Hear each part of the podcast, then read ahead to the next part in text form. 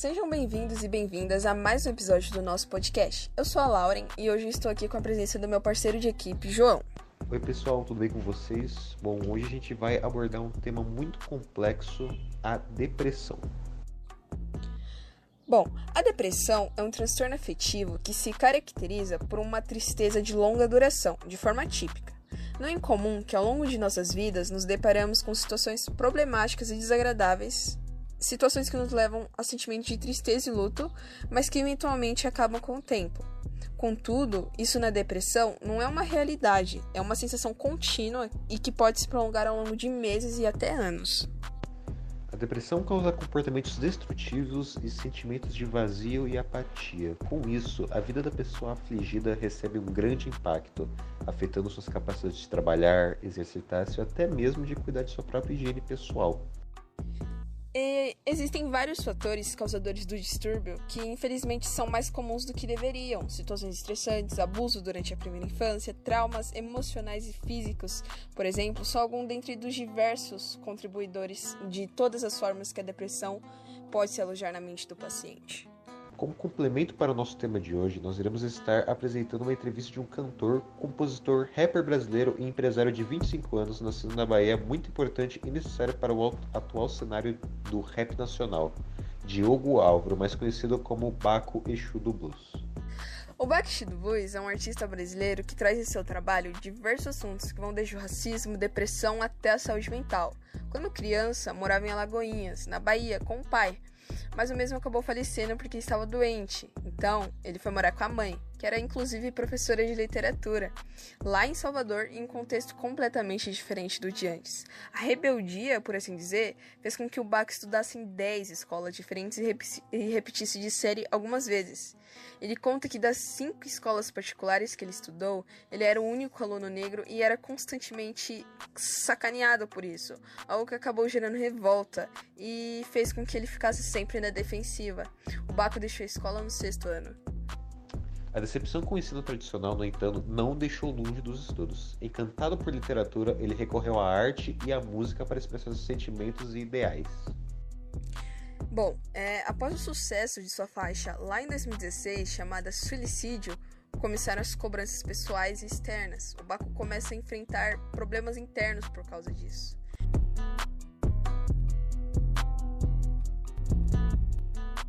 Aconteceu muita coisa na minha vida de forma desenfreada. Chegou um momento que eu tava vivendo um, momento que eu sonhei minha vida toda, que era ser uma pessoa reconhecida nacionalmente, mas ao mesmo tempo eu não conseguia aproveitar aquilo. Eu fazia show o momento do show era incrível, mas depois do show eu não queria mais estar naquele local. Eu não queria sair para ver os outros. Eu queria só ficar em casa, na minha cama, tranquilo. Pra o mundo todo, no momento que eu pisasse fora de casa, era uma aprovação, sabe? Eu tinha que me provar para as pessoas. Isso me assustava muito. Isso foi acarretando num processo de depressão muito forte. E aí eu entrei numa uma loucura muito grande comigo mesmo, de infelicidade, de não me achar bom o suficiente achar que tudo que eu tinha conquistado até ali tinha sido sorte. Nem Tumira foi meio que uma cuspida disso. Foi o meu momento de destruir toda a masculinidade que foi imposta para mim desde criança, de que, tipo, eu tenho que ser forte, eu tenho que ser um pilar pra, tipo, pô, tô na merda. Vamos assumir essa Como verdade. resposta para isso, por exemplo, o Baco lança uma faixa chamada Entumira, que vem com, como um grande desabafo do que ele estava sentindo na época.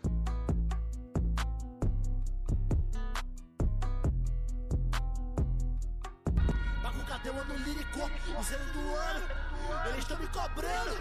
Eu tô trabalhando, minha mulher brigando. Minha mãe te amo. Se você tem nome de Deus, por que erra tanto? Porque eu ainda canto. Seus irmãos estão chateando, sua família você tá largando. Por que grita tanto? Deixa eu dormindo, vai acabar acordando. Porque você fala dentro de Deus é porque eu sou humano. O público não entendeu. Porque você fala dentro de Deus é porque eu sou humano. Compre uma arma quanto tá o cano, eu tô comprando. O Deus que habita em mim, eu tô libertando. O flash está me cegando, o óculos está me matando. Minha raiva está me matando. Sua expectativa em mim chora, foda-se, assim, eu tô chorando. Hoje eu o um cano. Hoje ele encosta no meu ouvido e fala: Te amo, porra, te amo. Isso é pedido de socorro, você está aplaudindo. Eu tô me matando, porra. Eu tô me matando, porra. Eu tô me matando. Você tá aplaudindo e eu tô me matando. Eu tô me matando. Hoje ele contém diversas faixas que dizem sobre seus sentimentos, como o Minotauro de Borges.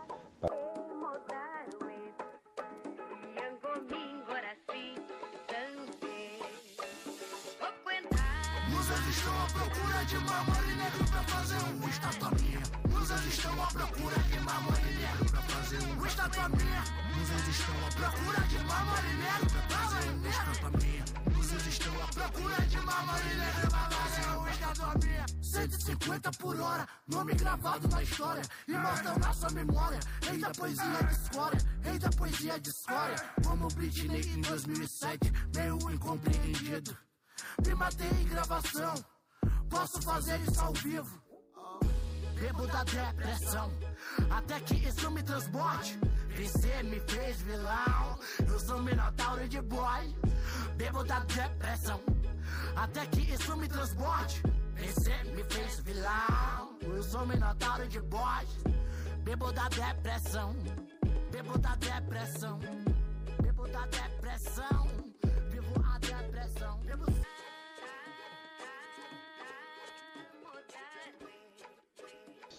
Paris, J'en ai marre, à chaque fois que je t'appelle, à chaque fois que je t'appelle, tu me réponds par A plus B, je sais pas ce que tu veux, je sais pas ce que tu veux au final. Qu'est-ce que tu veux de moi, mais qu'est-ce que tu veux de moi, putain Je suis tout le temps là pour toi, je suis tout le temps là pour toi, mais tu m'écoutes jamais, tu m'écoutes jamais. Outro cigarro pensando no fim. Não se jogue sem mim. As minhas noias te tiraram de mim. Não se jogue sem mim. Outro cigarro e eu pensando no fim. Não se jogue sem mim. As minhas noias te tiraram de mim. Não se jogue sem mim. Eu sei que você sabe que a vida é mais dura do que eu posso aguentar. Do que eu posso aguentar. Eu pus o dedo no gatilho, dessa vez não mirei nenhum inimigo. O problema é comigo, me manter no auge, será que eu consigo? Brindei com meus amigos e escondi minha depressão dos meus amigos. Me tranquei em casa à procura de abrigo. ou Sinfonia do Adeus.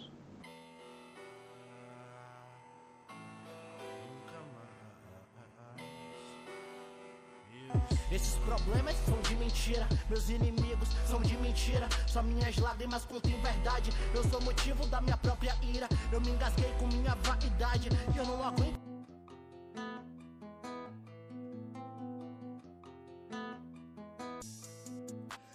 Na entrevista, ele fala sobre alguns sintomas da depressão que ocorreram com ele. Você nunca vai achar que está depressivo, você só tá se negando a fazer coisas que você acha que não vai ser legal você fazer.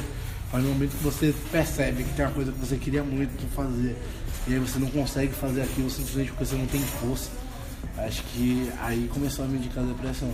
A forma que eu fiquei agressivo também com as pessoas que estavam ao meu redor, uma extrema defensiva, de achar que o mundo tá contra mim e tudo pode cair dos meus ombros de repente e todo mundo pode me abandonar ou qualquer coisa e a autossuficiência de tipo, ah, não preciso de ninguém.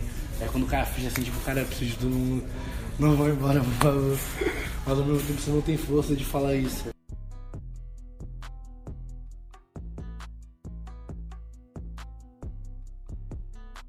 Em um trecho, ele diz também sobre conhecer pessoas depressivas. Para uma pessoa depressiva, qualquer símbolo de estou mal, não estou bem, estou precisando conversar, é tipo um pedido de socorro gigante, sabe? Então, se você tem algum amigo que sofra com a depressão, entenda isso. Quando a pessoa fala, tô mal, sai correndo para conversar com ela, vai correndo para ajudar ela, porque esse tô mal pode virar uma coisa pior muito rápido.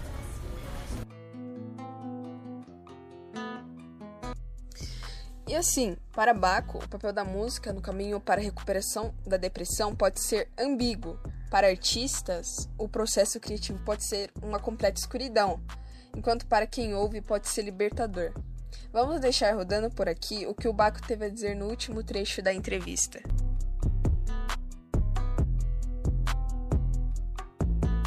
Tem conquistas gigantes que eu consigo fazer na minha carreira, tipo, posso tocar para 15 mil pessoas e sair de lá uma bosta. Por mais que eu esteja grato por aquele momento, eu simplesmente não estar tá feliz comigo, mais que sua vida esteja bem, por mais que você esteja conquistando as coisas que você quer conquistar, você simplesmente não consegue estar feliz. E tem outras pessoas com fraqueza, existem outras pessoas que estão passando na mesma situação, pessoas que ela admira, pessoas que ela acha que são fortes, pessoas que ela acha que são inabaláveis, passam pela mesma situação que ela.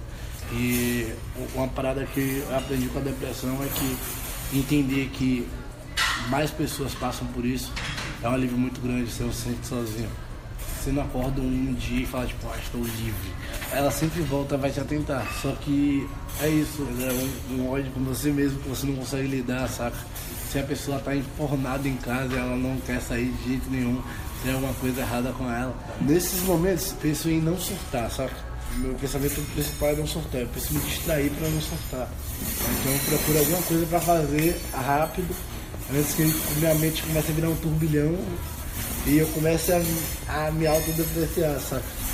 Eu sei que é muito difícil, mas é legal você sair de casa, é legal você se encontrar com meus, com os amigos.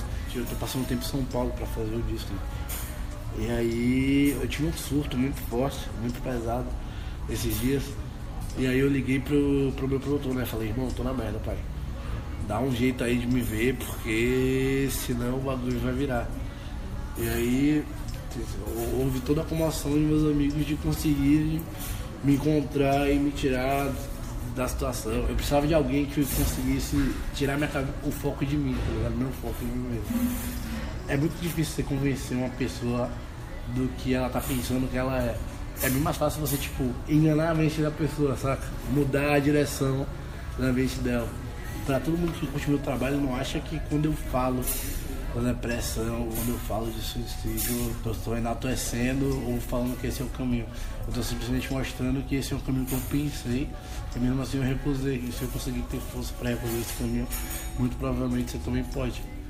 Eu consegui superar uma coisa, um momento, né? Que tem vários momentos mas eu espero que as pessoas entendam que é preciso superar esses momentos e não se entreguem para eles.